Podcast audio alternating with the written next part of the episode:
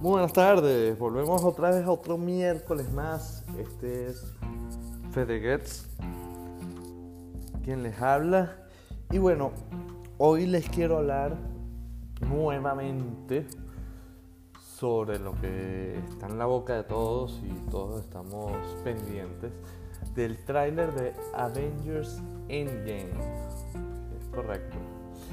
Porque bueno, sencillamente sí, hablamos de eso el, la transmisión pasada, pero, pero bueno, siento que, que vale la pena indagar un poquito más sobre lo que vemos ahí.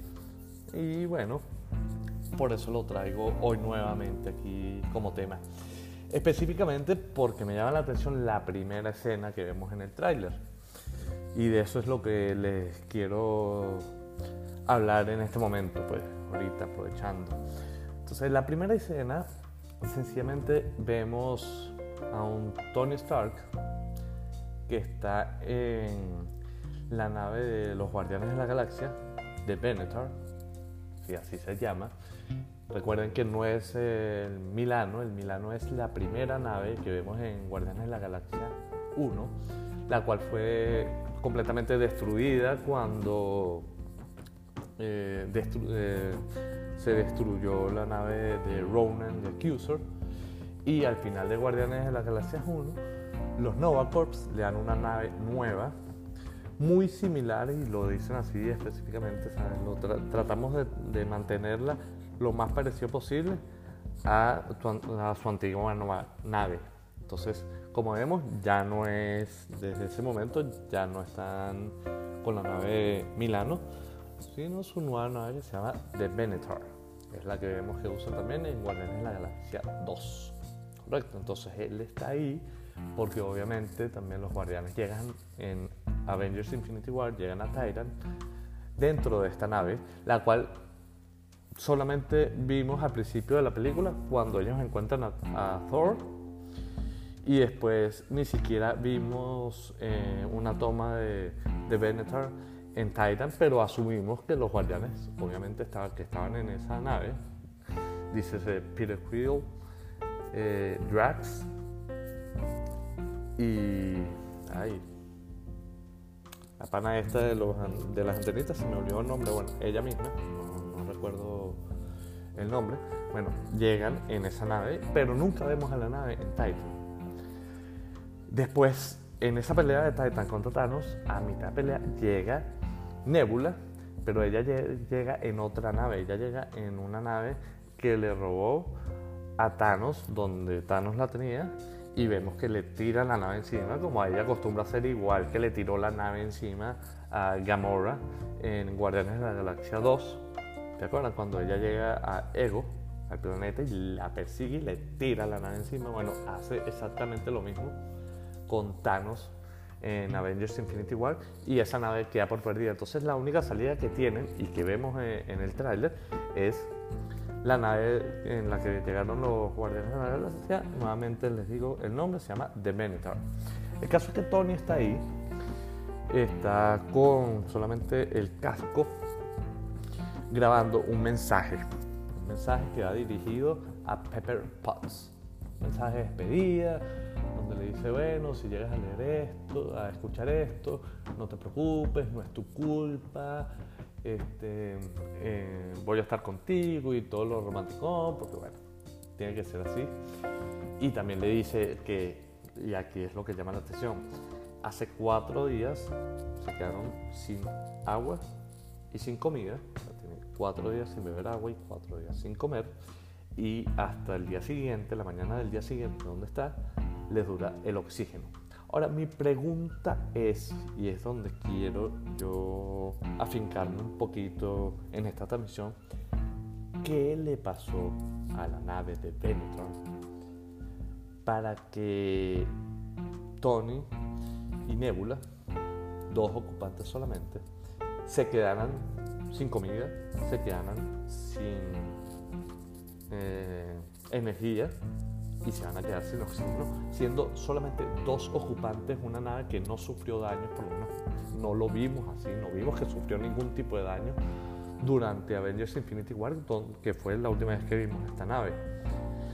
no tiene por qué haber tenido ningún daño. Ah, bueno, es que me van a decir, Tony no la sabe manejar. No, no, pero está Nebula. Nebula sí sabe manejar ese tipo de naves y conoce, digamos, navegar, cómo navegar en el espacio, que es más importante, porque si ella pudo llegar desde la guarida de Thanos hasta Titan, está en plena capacidad de salir de Titan en una nave buena, como es de Venetor, la que tienen, y llegar a otro sitio si les hace falta buscar comida, agua, este, cargar la nave, llenarla de energía para después llegar a otro lado.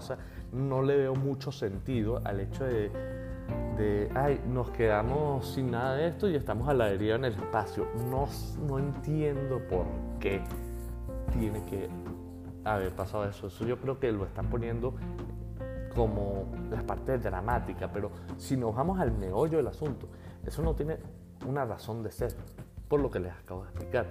Bien, han podido agarrar esa nave en perfecto estado, como estaba, como está después de Avengers Infinity War, y salir a un planeta cercano, no les digo, a buscar provisiones y ahí brincar a otro planeta y así, si tienen que ir poniendo eh, provisiones, pues sencillamente van poniendo provisiones hasta llegar de nuevo a la Tierra, o por lo menos a un planeta conocido donde puedan cambiar, o qué sé yo, hay mil millones de maneras, por, de razones por las cuales no tiene ningún tipo de lógica el hecho de que la nave se quede a la deriva, a menos que sufran algún tipo de ataque, o que la nave haya sufrido algún tipo de daño, digamos, eh, grande en el momento durante la lucha entre los Guardianes de la Galaxia, Doctor Strange y Iron Man versus Thanos en Titan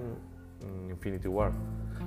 Lo cual dudo mucho porque no, no nos mostraron. Y si algo hemos aprendido de, de Marvel es que si no nos muestran algo en la pantalla, no lo podemos dar por sucedido. Nos ha pasado así con todas las muertes. Muerte que vemos en pantalla, muerte segura, exceptuando a Loki, obviamente, que ha resucitado varias veces. Pero si no vemos la muerte en la pantalla del personaje, ese personaje no lo podemos dar por muerto. Fíjense lo que pasó con Red Skull. Todo el mundo lo dio por muerto, todos lo dimos por muerto en algún momento. Después empezamos a decir que no está muerto, entendimos cómo funciona el universo del MCU y resultó no estar muerto porque apareció en Infinity War, ¿cierto? Pero, y así ha pasado con muchos personajes, el mismo Bucky en Captain America The First Avenger, que vemos que incluso él se cae del tren y ya no supimos más nada de él, apareció vivo en Captain America The Winter Soldier. O sea, cuando no vemos una muerte como tal, no la podemos dar por hecha. Entonces, este, porque le está diciendo esto, si no vemos que pasa algo dentro de la pantalla, no lo podemos dar por sentado. En este caso estamos viendo, una vez más les digo, la nave toda que no funciona para nada, pero no hay una razón, a menos que este no sea el principio de la película o falte parte del diálogo ahí donde expliquen, expliquen el por qué de Benetar no tiene energía, no tiene agua, no tiene oxígeno, o sea, tiene que haber una explicación porque no tiene lógica. Entonces, quería ponernos a pensar en esto porque para mí bien puede ser un error, cosa muy poco probable porque Marvel es muy cuidadoso con, este tipo de detalles o hace falta que nos expliquen el por qué la nave está así. Porque sencillamente, insisto, esto no tiene ningún tipo de lógica que esté sucediendo. Una vez más les digo, como les dije en la transmisión anterior, me parece que aquí hay muchas escenas que no van a llegar al corte final definitivo de la película. Esta pudiera ser una, esto puede ser algo que hicieron específicamente para el tráiler, porque si bien esa escena hacen que Tony Stark está hablándole a Pepper Potts en esa grabación, también es cierto que nos está hablando a nosotros, los, el público en general que está viendo el tráiler, explicándonos, digamos, este, que este es hasta aquí nos trajo el río, me estoy muriendo, ¿sabes? Este es el endgame, se acaba la cuestión, ¿sabes? Dando como que toda esa parte, ese recordatorio de, de cómo terminó Infinity War. Avengers Infinity War, cómo terminó, cómo se está sintiendo. Igual hace el mismo Captain America cuando lo vemos llorando y, todo esto. El, el tráiler es muy sentimental, entonces yo, yo pienso que el mensaje principal que nos debemos, debemos llevar del tráiler es el estado emocional en que están los personajes, más allá de las escenas tal cual las vemos, porque dudo mucho que muchas de estas escenas lleguen al corte definitivo de la película o pudieran llegar de esta manera y sencillamente cambiar el diálogo, cambiar las razones, cambiar muchísimas cosas. O sea, y les recuerdo una vez más, por ejemplo, en el tráiler de Avengers Infinity War, durante la pelea de Wakanda, está la famosa escena donde salen todos los Avengers que están en Wakanda corriendo, muy similar a la escena donde lo vemos al principio de hecho Poltron, que están corriendo y pegan el brinco y viene la presentación, muy similar es esa escena a esa, pero ahí vemos a un Hulk completamente transformado, un Bruce Banner completamente transformado en Hulk. Y luego vemos en la película, en el corte definitivo de la película, que Hulk no aparece por ninguna parte en esa escena, en, ese, en esa batalla en Wakanda. Entonces, si eso lo hicieron con esa escena, ¿por qué no pueden hacer lo mismo con esta primera escena que nos muestran en el trailer? Y sencillamente hicieron un corte especial para mostrarnos algo de las emociones, los sentimientos que tienen estos personajes después de Infinity War y después cuando empieza la película ya tenemos esos sentimientos grabados porque hemos visto el tráiler 700 mil veces, cosa que yo ya llevo como 500 mil para hacer esto y ya tenemos ese día, no hace falta recalcarlo una vez más en la película porque ya, ya uno sabe cómo queda. Entonces no sé qué opinan ustedes al respecto. Yo creo que esto, una vez más, no tiene mucho sentido para concluir, no tiene mucho sentido el hecho de que la nave esté averiada. Nos tendrían que explicar el por qué está averiada, cosa que no vemos en el trailer. Entonces, si está averiada, bueno, espero que exista alguna explicación. No, no podemos dar por sentado está averiada porque está averiada y hay dramatismo. No, tiene que haber una razón de peso. Porque como ya les dije anteriormente, pues hay razones de peso, de peso actualmente para pensar que esa nave no tiene por qué estar averiada y no tiene por qué estar a la deriva en el espacio. Más allá de lo que se está hablando, de que lo vienen a rescatar y todo, sí, eso seguramente también lo veo venir. ¿sabes?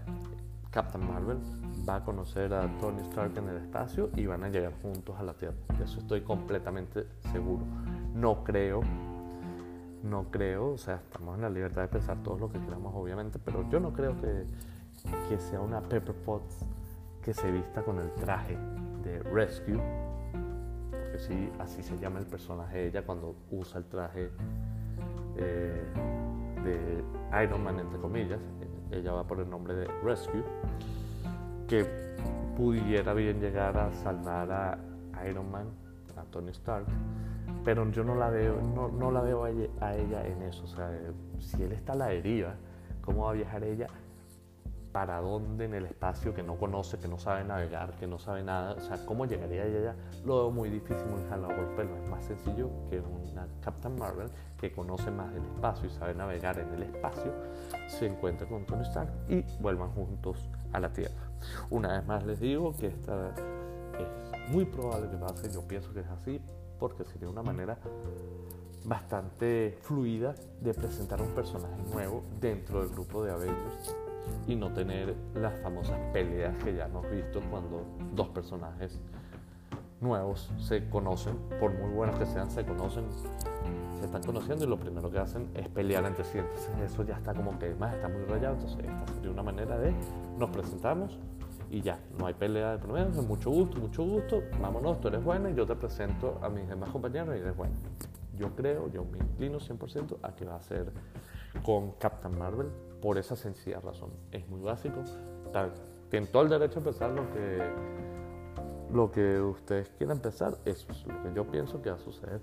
Hay otros que hablan de que Thor puede abrir un Bifrost que llegue directamente a donde está la nave eso lo veo también un poco difícil porque si abres un Bifrost que va directamente a la nave vas a destruir la nave. Y lo puedes abrir eh, que quede al lado de la nave. Ajá, pero entonces cómo llega, cómo se pana en espacio, o sea, es muy, muy, muy difícil. Pudieran ellos buscarle la vuelta a eso y hacerlo de esa manera, pero una vez más, no creo que esta sea la, la solución a ese rescate de Tony. Yo creo que va más por Captain Marvel. Esa es mi, mi teoría. Entonces, bueno, hasta aquí este análisis de esta pequeña escena del día de hoy, para no extenderme más y bueno, espero que, que les guste, me den sus comentarios al respecto y bueno, y ya terminamos por el día de hoy. Que estén muy bien y nos estaremos escuchando en una próxima transmisión. Les habló There it is.